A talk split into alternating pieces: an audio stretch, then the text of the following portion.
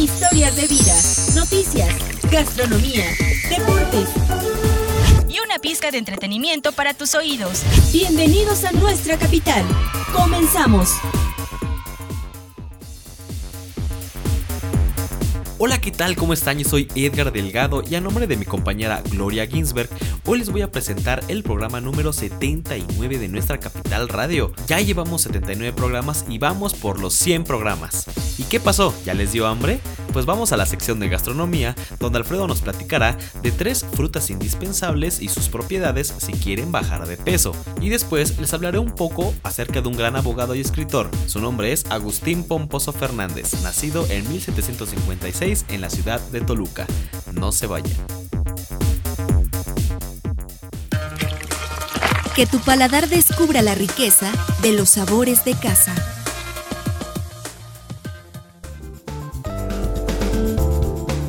Amigos, el día de hoy les voy a platicar de los tres alimentos que debes evitar si quieres bajar de peso. 1. Azúcar y sus derivados. El consumo descontrolado de azúcar no solo impide que pierdas peso, también puede provocar incremento en los niveles de triglicéridos y llevar al sobrepeso o a la obesidad. Esto ocurre cuando esa energía que proporciona la glucosa sobrepasa el gasto energético. 2. Harinas refinadas. Esta harina refinada es utilizada en las pastelerías porque facilita la elaboración de diferentes productos, debes evitar su consumo ya que tiene una baja concentración de fibra, por ende, tarda en digerirse y proporcionar sensación de saciedad. Yeah. Y 3. Aderezos o salsas comerciales. Dentro de los alimentos que debes evitar si quieres bajar de peso, encontramos las salsas o aderezos. Aunque su consumo sea ocasional, están hechas de grasas, azúcares, sal y aditivos, algunos de origen natural y otros sintéticos. Mm. Estas salsas no contribuyen en su objetivo de alcanzar un peso saludable porque son consideradas de baja calidad nutricional. Así que, si deseas darle un sabor extra a algún alimento, lo recomendado es preparar una pasta de tomate o aguacate. Y como dicen, barriga llena, corazón contento.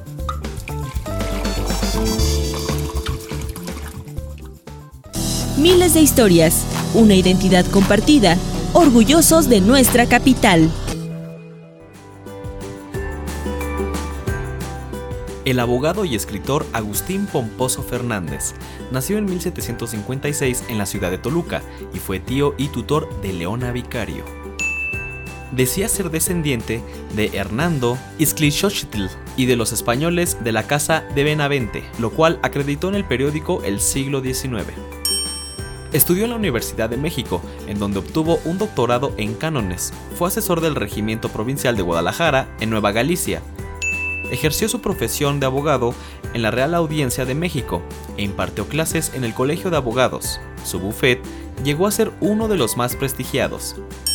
En 1802 fue rector de la Real y Pontificia Universidad de México, cargo que ejerció en tres ocasiones promovió la creación de la Academia de Derecho Teórico Práctica. En 1809, el virrey Pedro de Garibay lo nombró alcalde de la Corte de la Audiencia, pero rechazó el puesto para dedicarse a su bufet. En 1812 fue vocal de la Junta de Censura y teniente de la policía. Al entrar en vigor, la Constitución de Cádiz fue nombrado juez de letras. Y como siempre, nos sentimos orgullosos de nuestros habitantes y de nuestra capital.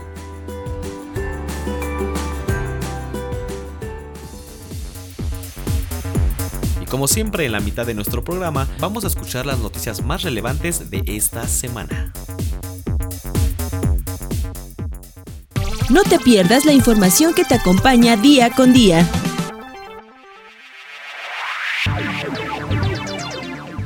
Pasado miércoles inició con gran participación la aplicación de la vacuna contra el COVID-19 a personas de 50 a 59 años de edad en los municipios de Toluca, Metepec y Huixquilucan. Así lo dio a conocer la Secretaría de Salud del Estado de México, que reiteró que las vacunas son seguras y previenen de complicaciones graves de la enfermedad.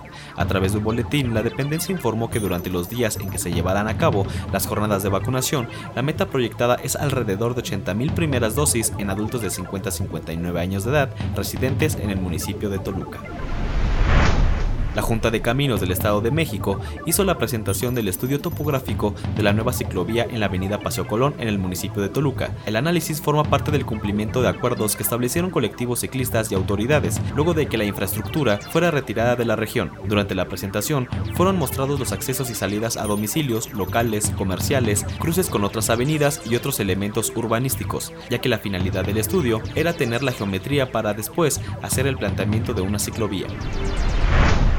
Cientos de fieles católicos en Toluca se sumaron a la celebración de este 3 de mayo, Día de la Santa Cruz. Desde las primeras horas de la mañana acudieron a la catedral para dar gracias en este día tan especial, ya que el año pasado por la emergencia del COVID-19 este festejo no se pudo realizar, con sus cruces de madera, barnizadas o algunas más con cruces blancas, de las que resaltaban flores azules, amarillas, rojas y naranjas, las familias vivieron esta fecha especial con cubrebocas, gel antibacterial y caretas. Agradecieron poder estar en la sede de la Arquidiócesis de Toluca y orar de nueva cuenta frente a cruz. Esa es la información más relevante de esta semana.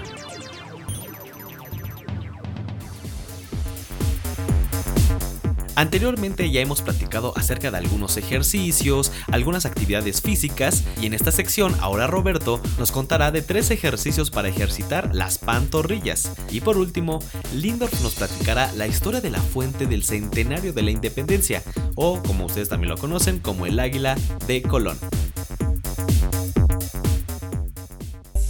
Acabas de ingresar a la cancha. Es tu momento de brillar. Descubre tu pulso deportivo.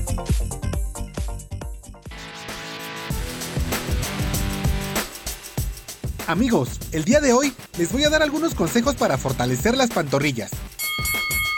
1. Subida de puntillas. La posición inicial es de pie, y en posición bien erguida, coloca los brazos por delante del pecho y comienza a subir sobre los dedos de los pies, poniéndote en puntillas, para luego volver a cargar el peso sobre los talones y subir ligeramente las puntas. Las repeticiones deben ser rápidas. 2.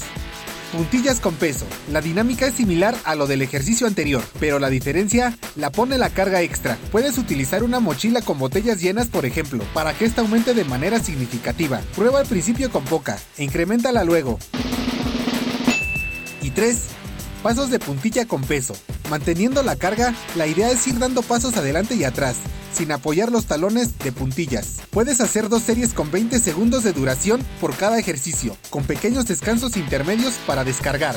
Y recuerden amigos, mantenerse activo es mantenerse saludable.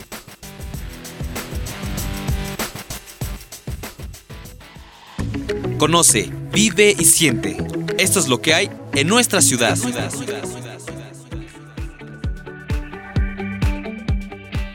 Amigos, el día de hoy les voy a platicar la historia de la Fuente del Centenario de la Independencia, o también conocido como el Águila de Colón. La Fuente del Águila, como es comúnmente conocida, fue realizada gracias al Cabildo para festejar el centenario de la independencia de México en 1910, durante la gubernatura del general Fernando González. Aunque fue inaugurada tiempo después, la fuente se ha convertido en un monumento reconocido por la ubicación en la que se encuentra, la Glorieta, en donde confluyen Paseo Colón y la Avenida Venustiano Carranza, son el lugar que posee cierto monumento. Es una obra del escultor mexicano Juan de Dios Fernández y el trabajo en bronce se encargó a la Fundición Manuel Morales en Barcelona, España. El simbolismo en que se basa la idea del monumento supone estar al centro de un lago para rememorar el origen de la nación azteca y en su base evoca al primer Congreso Constituyente de los independentistas con la inscripción de Chilpancingo 1813. Espero les haya gustado esta información. Nos escuchamos la próxima semana.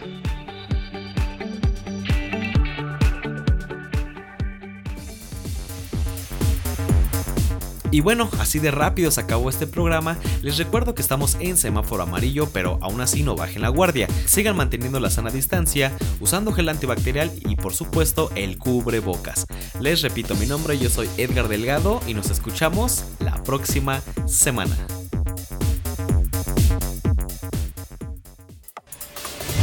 Volveremos con más temas de interés. Aquí desconectamos nuestra capital. Hasta la próxima.